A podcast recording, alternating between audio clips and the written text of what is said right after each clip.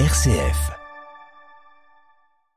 Alors bonjour, moi euh, aujourd'hui là et pour cette quinzaine, j'ai vraiment l'immense plaisir de recevoir euh, bah, quelqu'un euh, pour euh, qui Orléans compte et puis pour euh, nous les Orléanais en tout cas, euh, il compte aussi.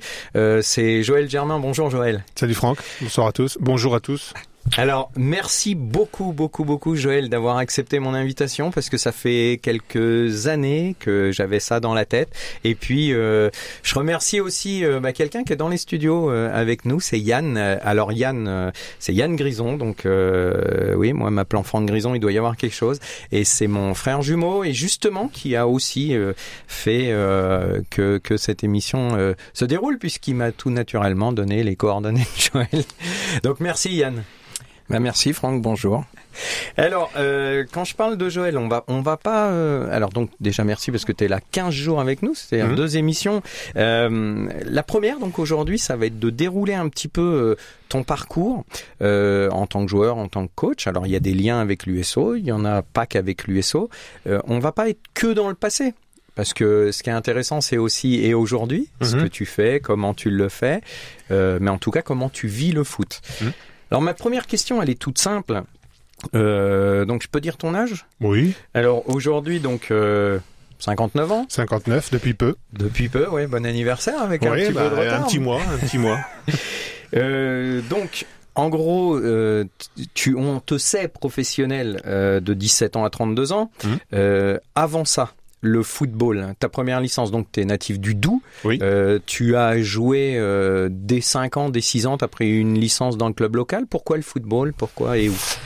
Euh, oh là, c'est une histoire de famille parce que euh, au départ j'ai commencé par la gymnastique quand j'étais vraiment gamin et puis euh, j'ai fait les deux, foot et gymnastique. Et à un moment donné, il y avait plus de place pour euh, une seule euh, comment dire une seule discipline. Donc j'ai choisi le foot parce que parce que dans la famille euh, on est on est foot. Tout simplement. J'ai une petite anecdote c'est que euh, du côté de ma maman euh, il y avait 11 enfants huit garçons trois trois filles. Et les huit garçons euh, au niveau senior jouaient dans la même équipe. Ah, ça faisait déjà une bonne. avec mon papa. Donc ça faisait neuf euh, joueurs de l'équipe qui étaient de la même famille. Donc quelque part je pouvais pas passer à côté du foot quoi. C'était dans le petit, dans le petit C'était- village de Montbéliard ou Non, Ah, non, à c'était euh, c'était à côté, un petit village qui s'appelle Clerval et euh, qui est euh, à peu près euh, sur la route entre Montbéliard et Besançon. Voilà. Et bah voilà, je pouvais pas je pouvais pas faire autrement que de, que de faire du foot quoi. Et donc jusqu'à quel âge dans ce club? Et après très rapidement en fait comment ça se passe? Je pose ces questions-là pour les jeunes qui nous écoutent. Oui. Aujourd'hui, on parle centre de formation, etc. Mhm. Comment ça se passe? T'as été détecté? Tu es parti sur le club plus grand local? Comment? Alors, euh, euh, mes, mes, mes parents, enfin ma famille, c'était à Clerval. Moi, j'ai j'ai commencé dans un petit village qui est pas loin du pays de Montbéliard, qui s'appelle Bavran. Euh, j'ai commencé en poussin. Donc euh, aujourd'hui, je crois que c'est Six une- ans, U, euh, U7 après, il y a- ou ou U8, ouais, maintenant. U8, voilà. Euh, poussin, pupille, minime. Donc jusqu'à U13. Et ensuite, j'ai été détecté euh, par le club de Besançon. À l'époque, c'était le Racing Club Franc-Comtois. Aujourd'hui, c'est le BRC. Euh, donc, j'ai fait un match de, détection, des tests physiques, comme euh, comme on peut faire un peu dans toutes les sélections départementales et régionales. Et donc, j'ai été retenu pour évoluer en, cadets nationaux, donc championnat de France cadet. Deux ans donc avec Besançon et ensuite je suis rentré au centre de formation Voilà. Centre de formation et de après Besançon. tu, enfin tu signes ton premier contrat pro, on va dire, ou d'apprenti pro. euh, Alors j'ai signé quand je suis rentré au centre de formation, j'ai j'ai signé un contrat d'aspirant aspirant professionnel de, de- deux ans. Ensuite de deux années supplémentaires en tant que stagiaire professionnel et une troisième parce qu'il y avait la possibilité de signer pro à, l'issue de la deuxième année stagiaire ou de refaire encore une année. euh, voilà, donc moi j'ai signé après, après la troisième année stagiaire. Euh, Enfin j'ai signé ma troisième année stagiaire pro. Et quand il s'est agi de, de signer mon contrat professionnel, en fait, le club a fait une cessation d'activité. Le club a périclité, donc euh, il a fallu aller ailleurs. Donc je suis parti euh, en Saône-et-Loire, Louan Cuiseau. euh, Louan Cuiseau, voilà Grand où j'ai signé. l'époque, euh, oui, oui, à l'époque c'était de la Ligue 2, hein, Ouais, ouais. où j'ai signé mon premier contrat pro là-bas. Ensuite Orléans, et puis voilà. En Ligue 2. En Ligue en 2. Ligue 2, Ouais. euh, en Ligue 2 donc euh, Cuiseau Louan, l'USO et puis après l'USO on va en revenir un peu mais il y a eu deux années sur l'USO Mhm. et puis après derrière c'est la Ligue 1, la Ligue Oui. 1 avec euh, bah, Caen, Oui. sur, euh, Caen et puis dernière année sur Lille. Oui. Et euh, on, on, on va re- rematcher un peu tout ça, mais euh, c'est vrai que quand, quand j'ai regardé un peu ton parcours, il y a une question qui qui me faisait aller te la peser un peu, c'est que tu es formé, quand tu es formé, tu es attaquant? Attaquant de Et- formation, pur et attaquant. tu passes de Daniel Jean Dupeux, de ce que j'ai pu lire. Oui, oui. Donc Daniel Jean Dupeux, un éminent coach aussi hein, sur Oui. Caen. euh, Mhm. Tu passes euh, Défenseur. défenseur. Oui. Une grande partie de, de Euh, tes euh, années euh, Ligue 1. Ah oui, alors euh, il y a un match, un match où euh, je, par contre je connais plus l'adversaire, je me souviens plus de l'adversaire, Ouais. mais euh, ce match-là, je le débute, je le débute devant et euh, j'ai quelques occasions et très peu de réussite puisque je touche deux fois le poteau, la barre. Euh, Il y a un ballon qui est sauvé sur la ligne, Euh, voilà, et on arrive à la mi-temps et euh, Daniel euh, décide de faire rentrer un certain Olivier Piqueux Oui. qui est maintenant euh, président de- du Stade Malherbe de Caen. Mhm. Et moi, il me dit, euh, bah tu vas passer derrière, euh, voilà. Donc bon, j'ai grogné un petit peu, j'étais pas trop content, hein, parce que quand on est attaquant, c'est vraiment, euh, enfin. C'est le, le jeu quoi avant Mhm. tout Mhm. alors que quand on est défenseur il y a certaines choses qu'il faut respecter et voilà j'étais un petit peu un petit peu chien fou quand même mais je suis passé quand même derrière parce que quand on est euh, formé dans un, un centre de formation de deuxième division, on a des objectifs. Mon objectif c'était de jouer en Ligue 1 et euh, voilà, donc j'ai accepté. Et sur la première occasion de la deuxième mi-temps, Olivier marque. Donc là, je me suis dit bon bah mon petit père, tu sais où ça va où ça va t'emmener et puis voilà donc. euh, j'ai accepté. Bon, il faut dire aussi que on jouait à l'époque, euh, je crois qu'avec euh, l'AS Monaco, on était les deux seuls clubs à jouer en zone à plat derrière, à quatre à plat derrière. Donc ça faisait appel aussi à l'intelligence du joueur, à la lecture du jeu. Enfin, c'était voilà. Et puis puis ça offrait aux ça. joueurs de couloir, enfin aux joueurs latéraux Mhm. euh, quand même des, des, des opportunités offensives. Donc c'est aussi pour ça que j'ai accepté. Ça aurait été, euh, j'aurais été à Auxerre avec Giroud qui faisait marquage individuel, j'aurais dit non, euh, non. Je, tant pis, j'irai ailleurs, mais je ne veux pas jouer derrière. Là, c'était quand même quelque chose de, de positif et d'intéressant. Et euh, à l'époque, alors on va. Aujourd'hui, on sait tous qu'il y a des joueurs qui veulent jouer qu'à un poste. Ouais. On le sait tous. Mm. Si le coach leur dit d'aller euh, sur un autre poste, bon, il y en a qui le font. Hein. Mhm. Euh, à l'USO, par exemple, on connaît bien notre couteau suisse euh, Loïc hein, Goujon, qui ouais, peut il y a- aller il y a Jimmy, Jimmy, par- Albitouri Jimmy aussi. ouais. Il peut y avoir aussi Steve Solvay, hein, Oui. qui est demi-défensif et puis qui peut. Mais on connaît quand même beaucoup de joueurs qui veulent être stricto sensus à un poste Oui. et qui vont même jusqu'à euh, bah, au block out avec Mhm. le coach. Hein, et c'est-à-dire après, euh, je bouge au mercato, je bouge après, je bouge machin. Et à cette époque, toi, c'était c'était concevable ou pas? De d'aller au clash avec l'entraîneur, Ouais, si ouais. non. Non, clairement non, parce que parce que j'avais vraiment envie de jouer. Moi, je euh, je me suis fixé des objectifs. J'en ai atteint plusieurs euh, parce que j'avais vraiment envie de jouer. Quoi. Euh, ma carrière à Caen, j'ai- fait 5 ans. J'ai dû faire euh, euh, une moyenne de 34 matchs par euh, par saison, je crois, 33 ou 34 matchs par saison. Et à l'époque, il y en avait 38 plus la Coupe de France. Ça faisait en, gros- en gros 40, euh, 42, 43 matchs. Donc euh, voilà, c'était quand même des saisons pleines et, euh, et c'était l'objectif. M'entraîner pour pour cirer le banc ou pour ne pas jouer, ça m'intéressait pas. J'aurais j'aurais vite arrêté. Euh, donc euh, voilà, je voulais jouer et, et j'étais le couteau suisse de l'entraîneur suisse qui était euh, Daniel Jean Dupeux. Et un entraîneur qui est resté quelques années. Hein, oui, il est resté euh, quatre ans. Ouais. quatre ans et, et franchement c'était un régal de, de, de travailler avec un coach comme ça parce que euh, il avait cette par- particularité c'est que même quand on prenait une valise, parce qu'on en a pris quelques-unes, hein, un 5-0 à Marseille et puis un 5-1 par exemple à Auxerre, sur deux semaines de suite, euh, il trouvait toujours des, des points positifs sur ses critiques de match et tout ce qui était négatif, il nous le faisait travailler à l'entraînement. Donc en fait, il était toujours dans le positif. Et euh, c'était vraiment très très intéressant avec une bonne ambiance. Enfin, c'est vraiment avec les années orléanaises, orléanaises pardon, euh, c'est vraiment la ma meilleure Une période. bonne période. Ah ouais. Alors juste un petit bilan comme ça pour les gens qui te connaîtraient moins, parce qu'on a quelques jeunes qui nous écoutent. Mhm.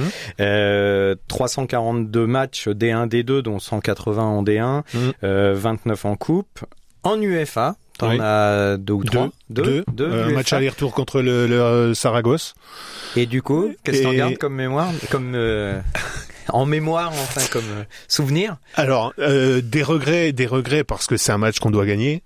Euh, par le déroulement du match, euh, on a, on a des, des- des- on prend un troisième but, euh, à- un deuxième but, pardon, à, à Venoy, puisque à l'époque c'était à Venoy, c'était pas Dornano, Ouais. euh, qui est entaché d'une énorme faute sur Philippe Montagnier et que l'arbitre ne siffle pas. Et, et au retour, des, des, des décisions d'arbitre euh, complètement ahurissantes, puisqu'on avait dans l'équipe un attaquant qui s'appelait Fawzi Rouissi, qui était international tunisien, qui allait franchement à 2000 à l'heure, qui a été signalé hors jeu dans notre propre, dans notre propre camp. Il allait trop vite. Il allait trop vite. Donc euh, Ouais, et voilà, pas la genre de- et t'avais pas non, tout ce il y avait pas la aujourd'hui. VAR, il y avait il y avait Jean Mimi et, et euh, comment euh, j'ai perdu son nom euh, Thierry Roland, Roland, qui, ouais. qui qui commentait, Ouais, qui avait dit ces arbitres là, faudrait les empailler. Je l'ai encore en tête hein, parce que ils avaient été tel- tellement mauvais que voilà bon c'est c'est comme ça après l'histoire aussi euh, qu'il y a avant ce match là c'est que dans la semaine euh, Daniel vient me voir il me dit je vais te faire jouer euh, en défense centrale j'avais à l'époque euh, fait deux matchs euh, latérales. Et il, décide, de me faire jouer en, UEFA euh, en défense centrale. Alors là c'est peut-être mon côté euh, pas trop sûr de moi. Je lui dis non coach. Je veux pas c'est peut-être la seule fois que je me suis opposé à lui parce que euh, je voulais pas être le point faible. Mhm. Je voulais tellement qu'on passe ce tour de coupe que je me suis, enfin pas sacrifié, mais enfin j'ai été honnête avec lui en lui disant non, je préfère être sur le banc euh, parce que je veux pas prendre, prendre ce poste de, dans l'axe. Donc il a fait euh, ce qu'il a, ce qu'il avait à faire. hein. il m'a mis sur le banc et puis je suis quand même rentré très rapidement parce que malheureusement pour lui, euh, Yvan Le Bourgeois s'est blessé dans, je crois, dans les 20 premières minutes. Mm. Donc euh, je suis rentré, j'ai fait euh, aussi bien à l'aller qu'au retour euh, les matchs, euh, je- 80% des matchs. Et t'étais en défense centrale Non, j'étais latéral. Latéral. Voilà. Et oui. Euh, si on parle des années Orléans, alors Orléans, euh, c'est vrai que t'as gardé, euh, enfin, on beaucoup ont gardé un super souvenir Oui. de toi, et, et Ah. non mais Moi si, aussi, et hein. toi aussi, mais et t'as fait deux années Oui. de joueur, L'année euh, 88-89 et 89-90. Euh, donc ces deux années à Orléans, euh, toi, ça reste euh, aussi important que Caen, euh, Oui. même si Caen c'était le niveau du dessus et plus longtemps? Oui, mais c'est c'est euh, c'est des souvenirs différents. Orléans, euh, euh, je l'ai même dit après à quand quand on parlait un petit peu de, de nos carrières euh, comme ça à l'occasion d'un repas entre joueurs, euh, je disais ce que j'ai vécu à Orléans, je l'ai vécu nulle part ailleurs.